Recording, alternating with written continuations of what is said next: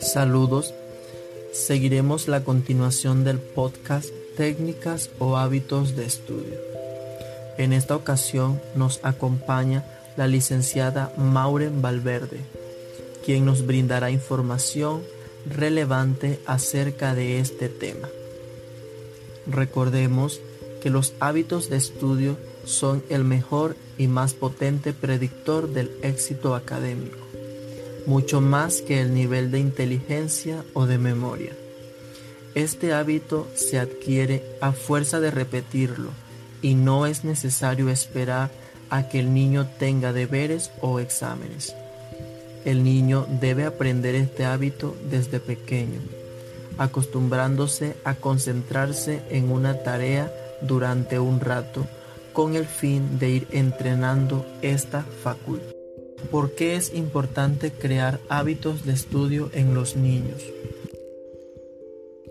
Es importante tener una rutina eh, y marcar un horario definido para cada día y para el cumplimiento de cada asignación o de cada tarea. El establecimiento de horarios, ya sea en una pizarra, en un papelón, eh, con hojas de colores, ayuda muchísimo a visualizar las metas que el estudiante tiene por cumplir y le puede dar una, sensación de satisfacción a ir cumpliendo con cada una de esas tareas. Puede ser motivante si este tipo de calendarios los, eh, los decoramos de alguna manera o ellos mismos los decoran dependiendo de la edad y eh, ese estímulo y ese apoyo en ayudarles a integrar algunas actividades que tal vez no están tomando ellos en cuenta por la madurez eh, en la que se encuentran. Es importante que en los horarios estén marcados no solo las horas de estudio, sino también eh, la realización de descansos y de pausas activas.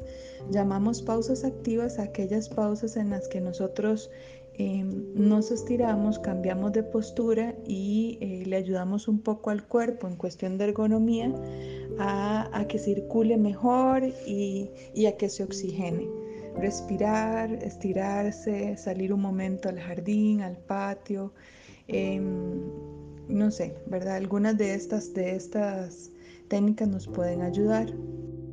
Cuando existe, por ejemplo, poca tolerancia a la frustración, es importante aún más eh, tomar, marcar esos objetivos diarios y poner metas pequeñas para que el estudiante pueda ir digiriendo la cantidad de tareas que tiene que ir haciendo y posteriormente se puede ir incrementando y así ayudarle a desarrollar un poco más la tolerancia a la frustración.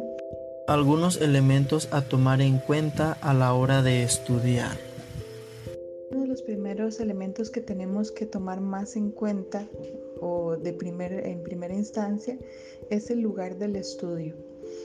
El lugar de estudio debe ser eh, procurar que sea un mismo lugar, eh, de preferencia que no sea el lugar en donde come la familia o los integrantes del núcleo familiar, sino que sea un espacio eh, exclusivo para el estudio, con buena iluminación, preferiblemente iluminación natural, con muy pocos estímulos, eh, sobre todo si tenemos estudiantes con condiciones de poca atención o periodos muy cortos de atención. Es importante que en este caso tengamos eh, mucho cuidado a la hora de elegir el tipo de artículos que les damos a ellos para estudiar de útiles escolares, por ejemplo, si son niños con un nivel de, distracción mayor y les damos, eh, por ejemplo, lápices con adornos, con colgantes, lapiceros de diferentes estilos, eso eh, puede que incentive un poco más la distracción al ponerse a jugar con algunos de, estos elementos. Eh, en cuanto al lugar, también tiene que ser un lugar cómodo de, preferiblemente con algún asiento eh, que le ayude a su postura. Eh, los estudiantes no deben, no deben mantener sus horas de estudio ni acostados ni, eh, ni en una sola posición durante mucho tiempo. Uno de los primeros elementos que tenemos que tomar más en cuenta o de primer, en primera instancia es el lugar del estudio. El lugar de estudio debe ser eh, procurar que sea un mismo lugar, eh, de preferencia que no sea el lugar en donde come la familia o los integrantes del núcleo familiar, sino que sea un espacio eh, exclusivo para el estudio, con buena iluminación, preferiblemente iluminación natural, con muy pocos estímulos, sobre todo si tenemos estudiantes con condiciones de poca atención o periodos muy cortos de atención. Es importante que en este caso tengamos eh, mucho cuidado a la hora de elegir el tipo de artículos que les damos a ellos para estudiar de útiles escolares, por ejemplo, si son niños con un nivel de, distracción mayor y les damos, eh, por ejemplo, lápices con adornos, con colgantes, lapiceros de diferentes estilos, eso eh, puede que incentive un poco más la distracción al ponerse a jugar con algunos de, estos elementos. Eh, en cuanto al lugar, también tiene que ser un lugar cómodo preferiblemente con algún asiento eh, que le ayude a su postura. Eh, los estudiantes no deben, no deben mantener sus horas de estudio ni acostados ni, eh, ni en una sola posición durante mucho tiempo. En cuanto a este espacio o ambiente para el estudio, eh, si se puede o no se puede eh, utilizar música, si se puede o no se puede utilizar el televisor o la televisión encendida, esto va a depender de la personalidad del estudiante. Sin embargo, eh, se, se conocen estudios que el cerebro siempre prioriza una acción sobre la otra.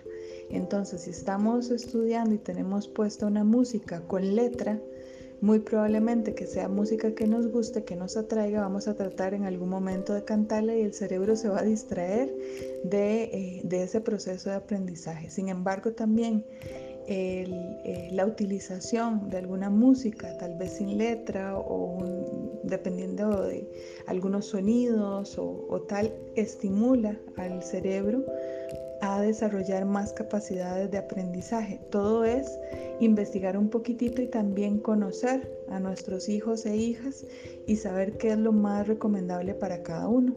Es importante dentro de esto del lugar de estudio no olvidar que el cuarto es un lugar de descanso. Si por cuestión de espacio no podemos salir del cuarto para estudiar, es preferible que el estudiante no eh, estudie en su cama ya que nosotros le damos el mensaje al cerebro de que la cama es para descansar. Y sí, bueno, esto tiene un efecto doble y rebote, ¿verdad? Si nos acostamos a estudiar, muy probablemente el cerebro comience a procesar que estamos descansando y por ende van a bajar todas las funciones y el aprendizaje va a ser muchísimo menor. Y en todo caso también cuando el estudiante va a dormir, el cerebro está también, le damos señales confundidas porque también estudiamos en el mismo lugar. Entonces también se puede ver alterado los ritmos de sueño. ¿Cómo influye la ansiedad del niño en los hábitos que ha aprendido? Si en este contexto actual de pandemia los los estudiantes están afrontando algunas crisis de ansiedad, es importante que les ayudemos a aprender y a incorporar técnicas de respiración. Hay muchas técnicas que se encuentran también en la web que uno puede descargar o puede visualizar en línea, pero si no tenemos el recurso, también se puede utilizar dos técnicas que son pues muy fáciles y que pueden ayudar, ¿verdad? Y es inspirar inspirar por la nariz contando hasta 5, reteniendo contando hasta 5 el aire y luego expulsándolo por la boca muy despacio contando también hasta 5. Eh, esto lo podemos hacer en diferentes tiempos, unas 3, 4 veces seguidas, respiraciones no muy profundas ni que cierren los ojos para que no se mareen. Les hablé de la ansiedad porque por mejores técnicas que haya, por mejor planificador, por mucha tecnología que tengamos, si no tenemos paz y tranquilidad a la hora de estudiar es difícil que algún proceso de conocimiento se lleve a cabo. Entonces es importante darle a la mente, darle al cuerpo, darle al espíritu calma antes de empezar cualquier proceso.